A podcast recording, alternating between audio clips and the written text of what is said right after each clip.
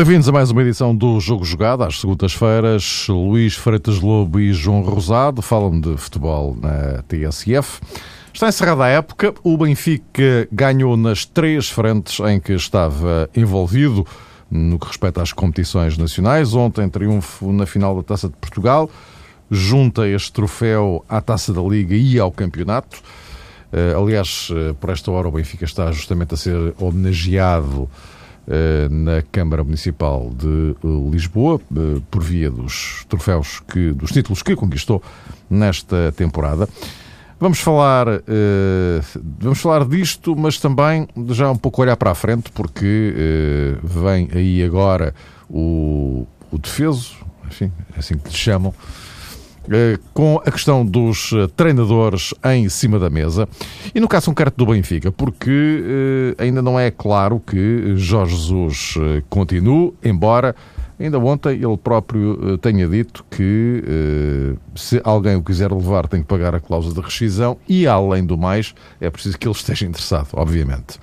Depois, Leonardo Jardim de saída de Alvalade, Marco Silva apontado para a eh, sucessão. Eh, quanto ao Futebol Clube do Porto, Lopetegui já sabe, é o treinador escolhido para a próxima temporada. Mas vamos eh, falar ainda antes de espreitarmos a seleção nacional, porque depois das 8 da noite, Paulo Bento vai anunciar os 23 para o próximo Campeonato do Mundo. Eu propunha-vos, Luís, já agora, começando por ti, e olhando para este pleno do Benfica nas três competições nacionais em que esteve envolvido, eh, o, eh, o Benfica acaba por confirmar aquilo que, que era de alguma forma previsível, face ao andamento desta ponta final, a partir do momento em que o título nacional. E depois esta questão, eh, Jorge Jesus, porque ele ainda tem mais um ano de contrato com o Benfica. No entanto, este ponto de interrogação, pelo menos, ainda vai pairando. Nada é, assim, particularmente taxativo.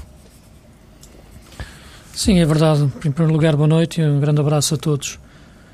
Ah, aquilo que me parece nesta altura é que a situação de Jorge Jesus só, só pode alterar-se se, de facto, como ele disse, tiver uma proposta daquelas que, que o faça, uh, faça pensar em termos de, de, dimensão desportiva. Eu penso claro, que o aspecto financeiro é importante, sem dúvida nenhuma, mas penso que por aí a situação dele no Benfica, penso, ser extremamente agradável.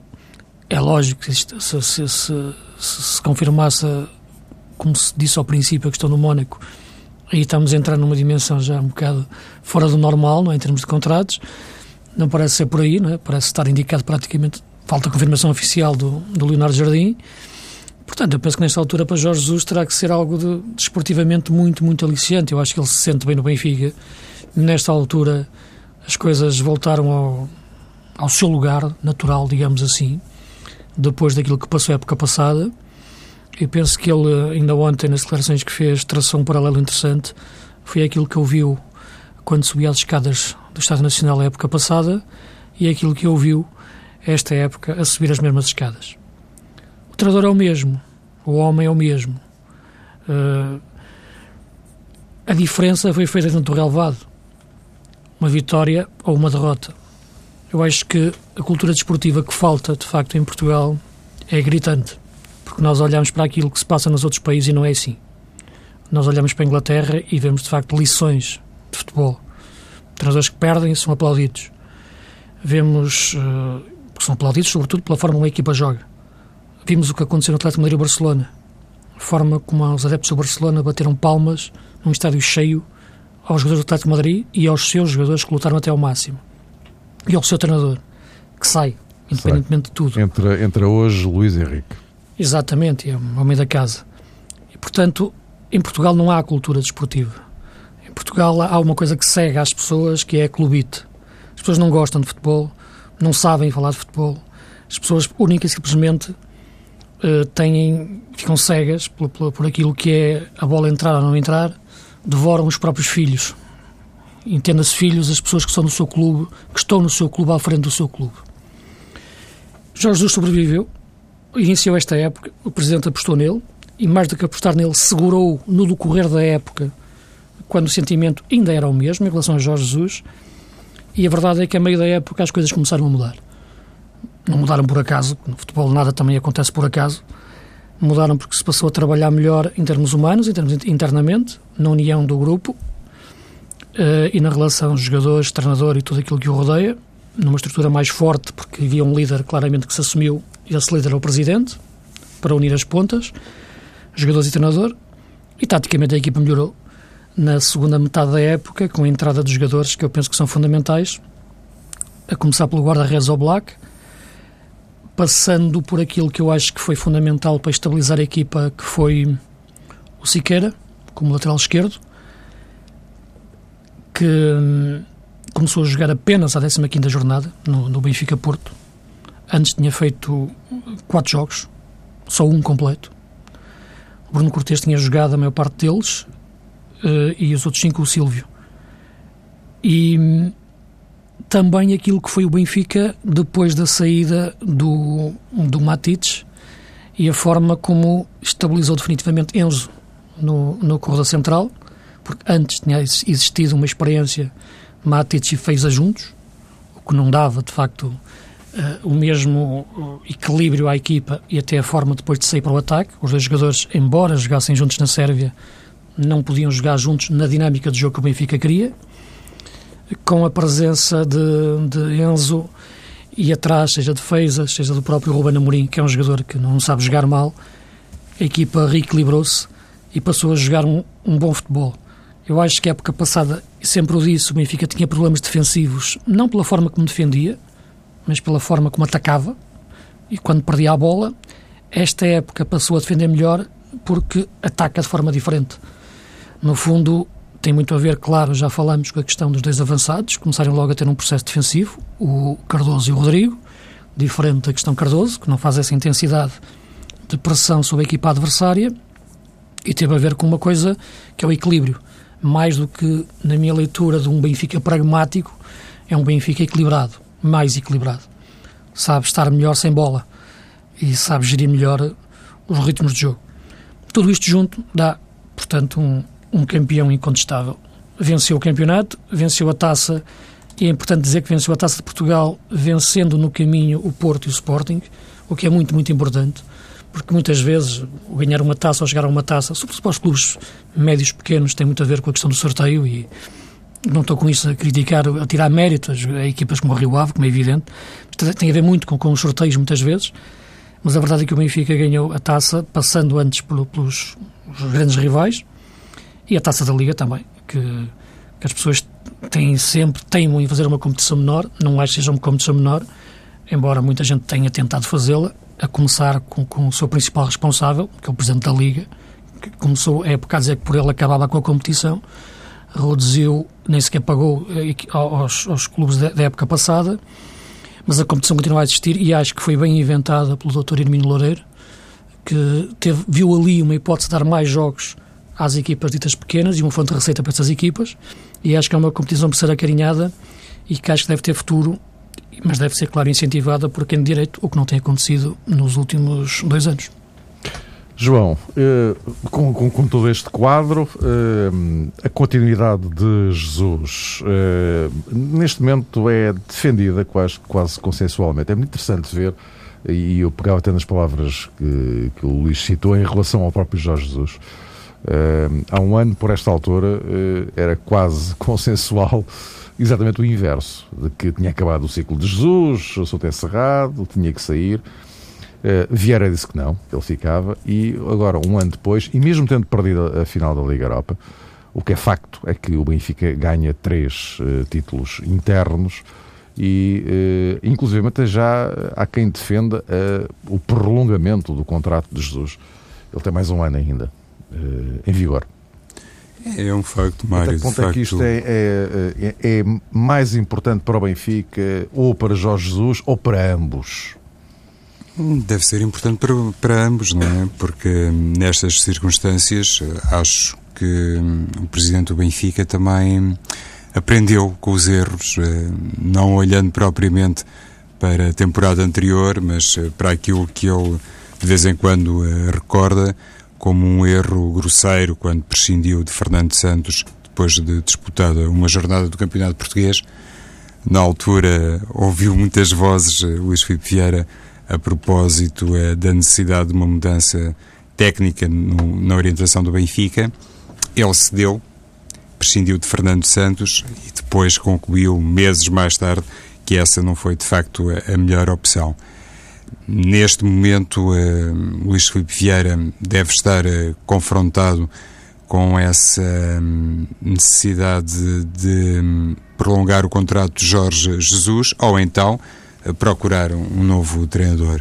a questão do timing é fundamental.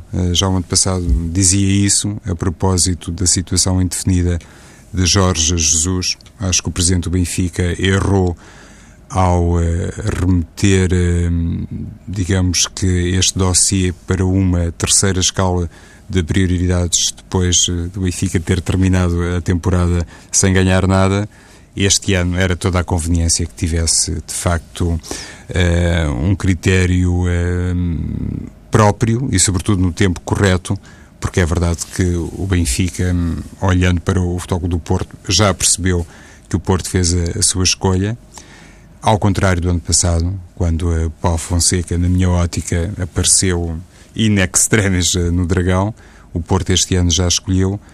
O Benfica tem mais um ano de contrato com Jorge Jesus, mas parece-me que deixar que tudo isto mergulhe outra vez numa zona indefinida é, é bastante mal para o próprio eh, Benfica e, sobretudo, pode dar uma vantagem ao seu maior concorrente que, perante tudo aquilo que o Benfica alcançou esta temporada, iria equivaler a um segundo erro monumental, porque o Benfica fez outra vez o mais difícil e se não quiser regressar a 2010, o melhor que tem a fazer, como é óbvio, é convencer Jorge Jesus a ficar muito mais tempo ou então decidir-se por um novo treinador.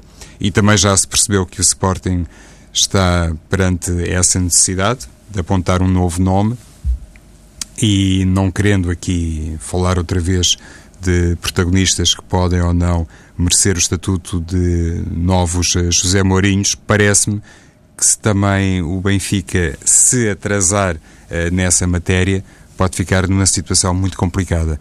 Já no outro programa tínhamos falado sobre isso. Um dos erros do Benfica em 2010 foi, em certa medida, menosprezar a capacidade dos outros. Pensar que a maré vermelha enfim, seria imparável e isso deu ao Futebol do Porto outras possibilidades.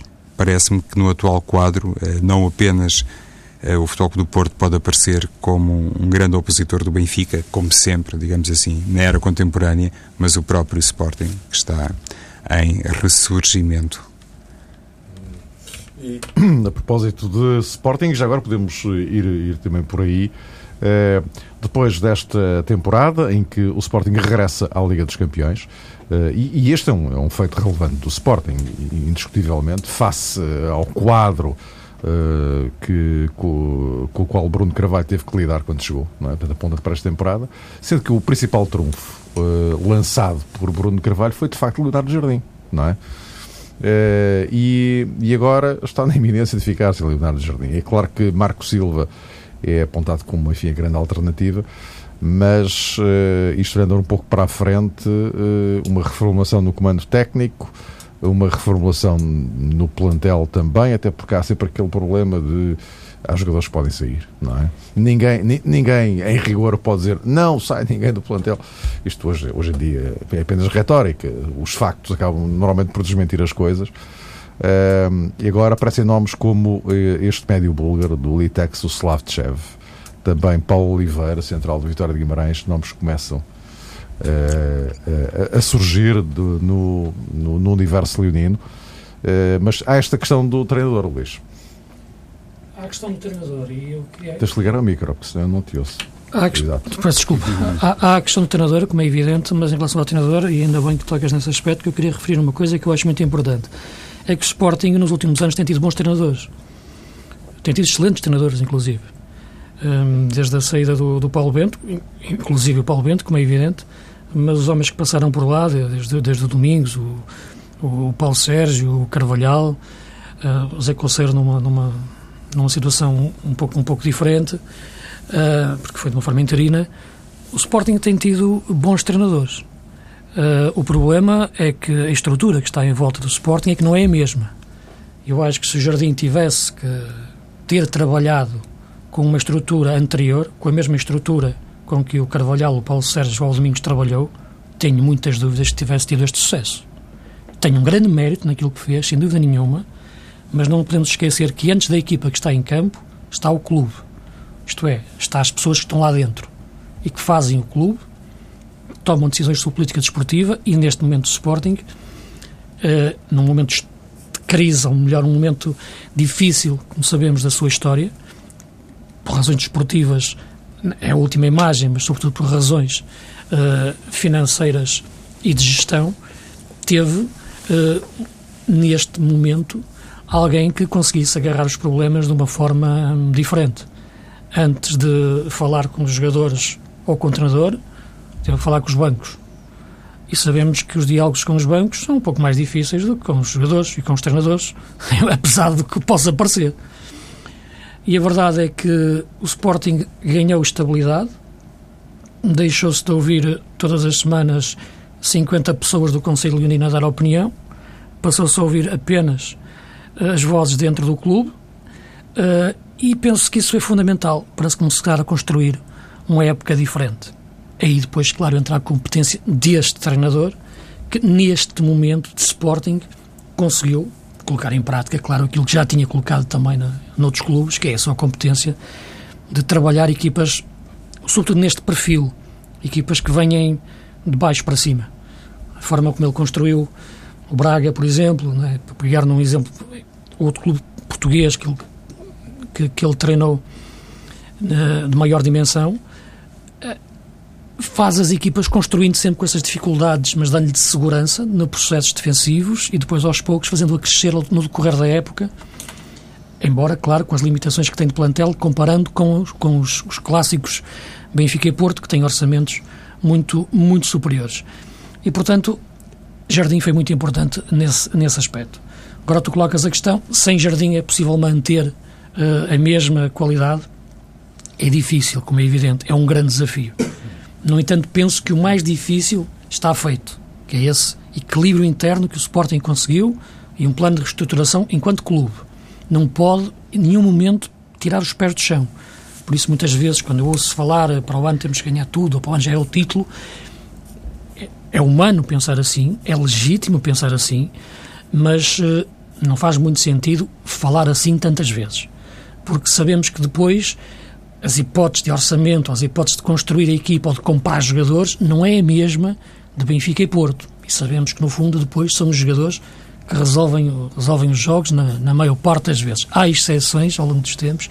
Nesta semana vimos uma exceção, uma exceção fantástica em Espanha, com o Atlético de Madrid, mas isso não é a norma, é a exceção, exatamente.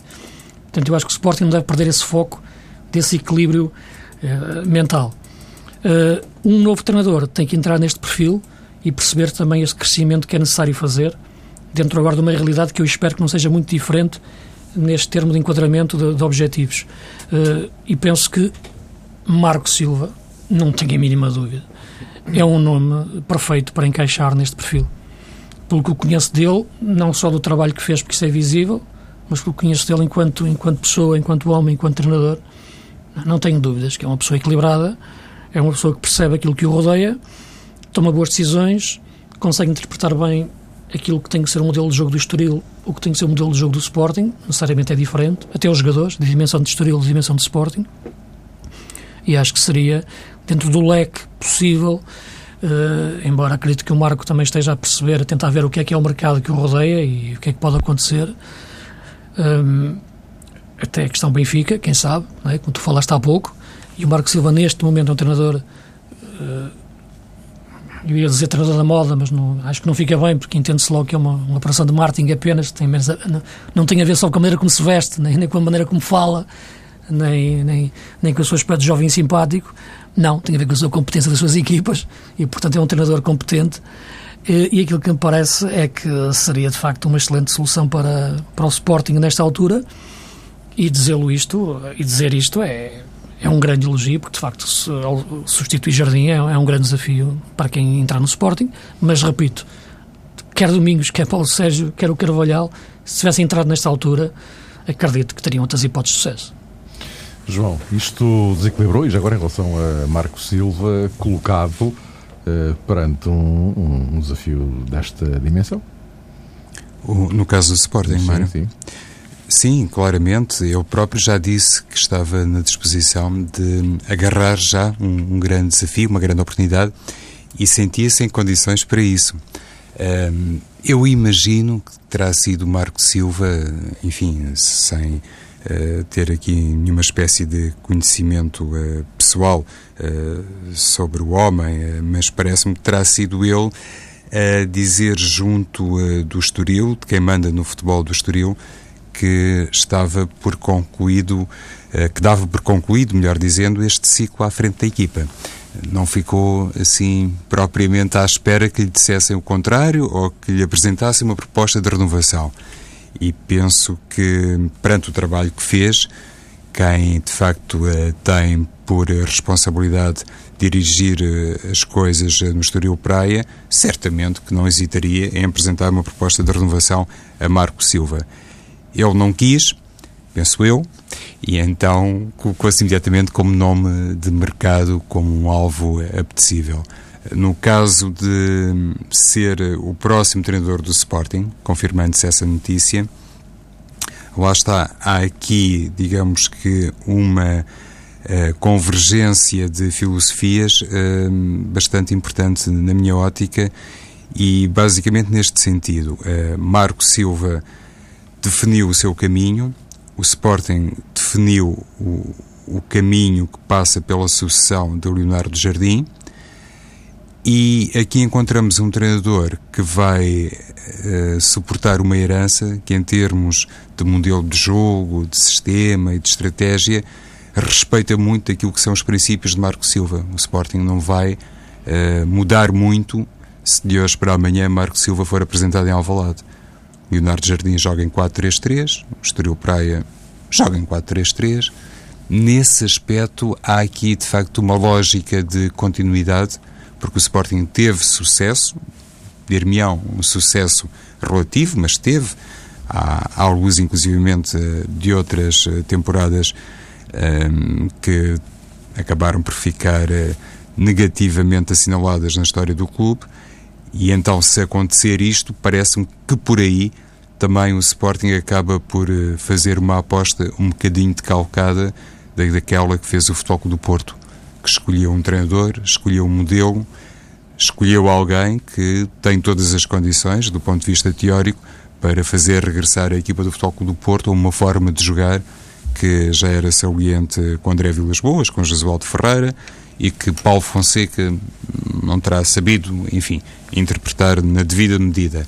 Então o Porto eh, fez essa escolha com coerência, o Sporting eventualmente já fez esta a propósito de Marco Silva e por isso era muito importante para o Benfica ter realmente hum, a noção de quanto mais depressa definir as coisas, melhor.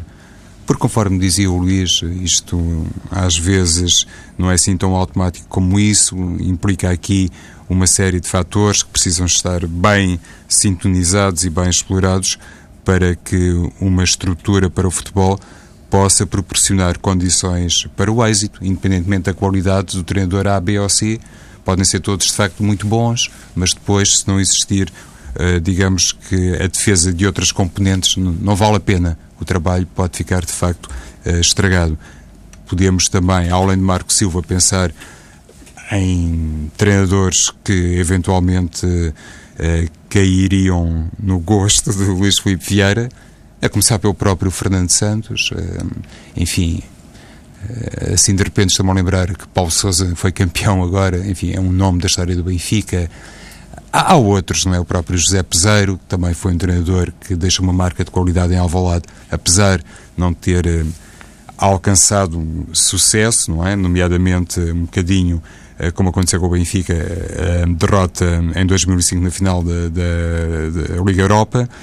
E, então, há, há, de facto um conjunto de nomes que facilmente encaixariam no Benfica, mas depois perceber se isso uh, iria permitir uh, ao Benfica ter uh, uma lógica de continuidade atendendo ao trabalho de Jorge Jesus já é uma matéria diferente e que, enfim, carece de definição, na minha ótica. Bom, para todos os efeitos, Jesus tem mais um ano de contrato, pelo menos isso, e portanto, a menos que, como ele dizia ontem, alguém se chegue à frente e ele esteja para aí virado, uh, ele vai continuar, obviamente, no, no, no Benfica, nesse, nesse quadro. Uh, estamos na, na, ponta final da nossa emissão.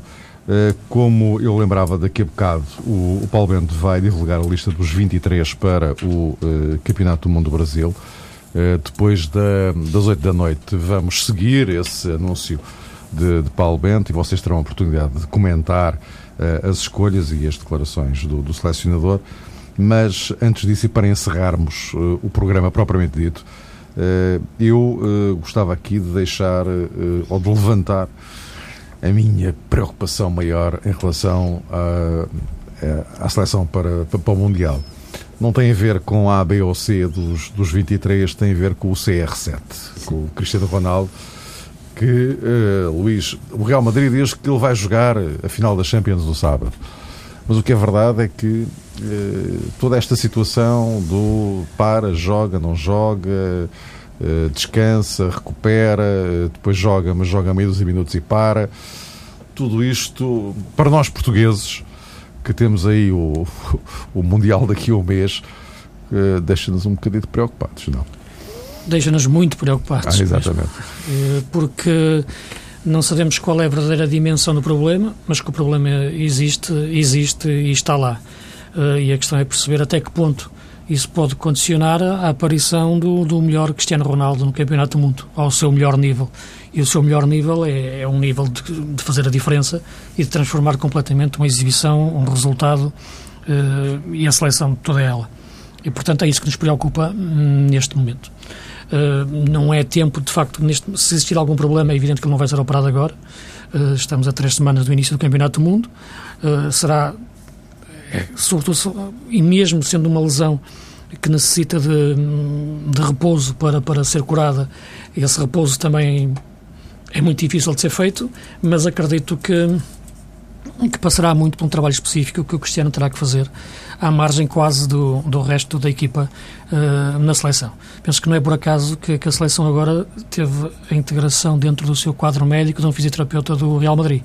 E, portanto, uh, embora seja, tenha dito que vai trabalhar coordenado uh, por, por, por, por Daniel Gaspar, é evidente que se, como é lógico, terá, tem muito a ver com a questão específica do jogador estar dentro do Real Madrid, o seu seguimento ao longo do ano, uh, da época, das épocas, e depois, em conjunto, trabalhar com a equipa técnica, com a equipa médica uh, portuguesa. Penso que, de outra maneira, não faria sentido, nesta altura, e buscar um, mais um elemento para a equipa médica do, vindo do Real Madrid, por mais competência uh, que ele tivesse. Portanto, é mais, é mais um indício de que, de facto, terá que existir um, um trabalho mesmo cirúrgico com cirúrgico no sentido de, de, no sentido de tratamento. com pinças. Com pinças exatamente. Não não não não, não utilizei mal o termo.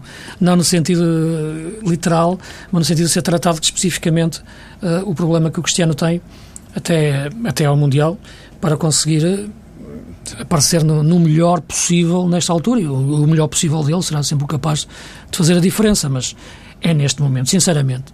Vamos ter a oportunidade de falar disto agora a seguir, mas é um pouco também pegando no, nas conversas, no, no, no, debate que eu tenho com o João muitas vezes, ah, por mais que me queiram fazer discutir o, o Adriano ou o Eliseu ou o João Mário, é, para mim pouco me importa. Sinceramente, o que é importante é o Cristiano Ronaldo.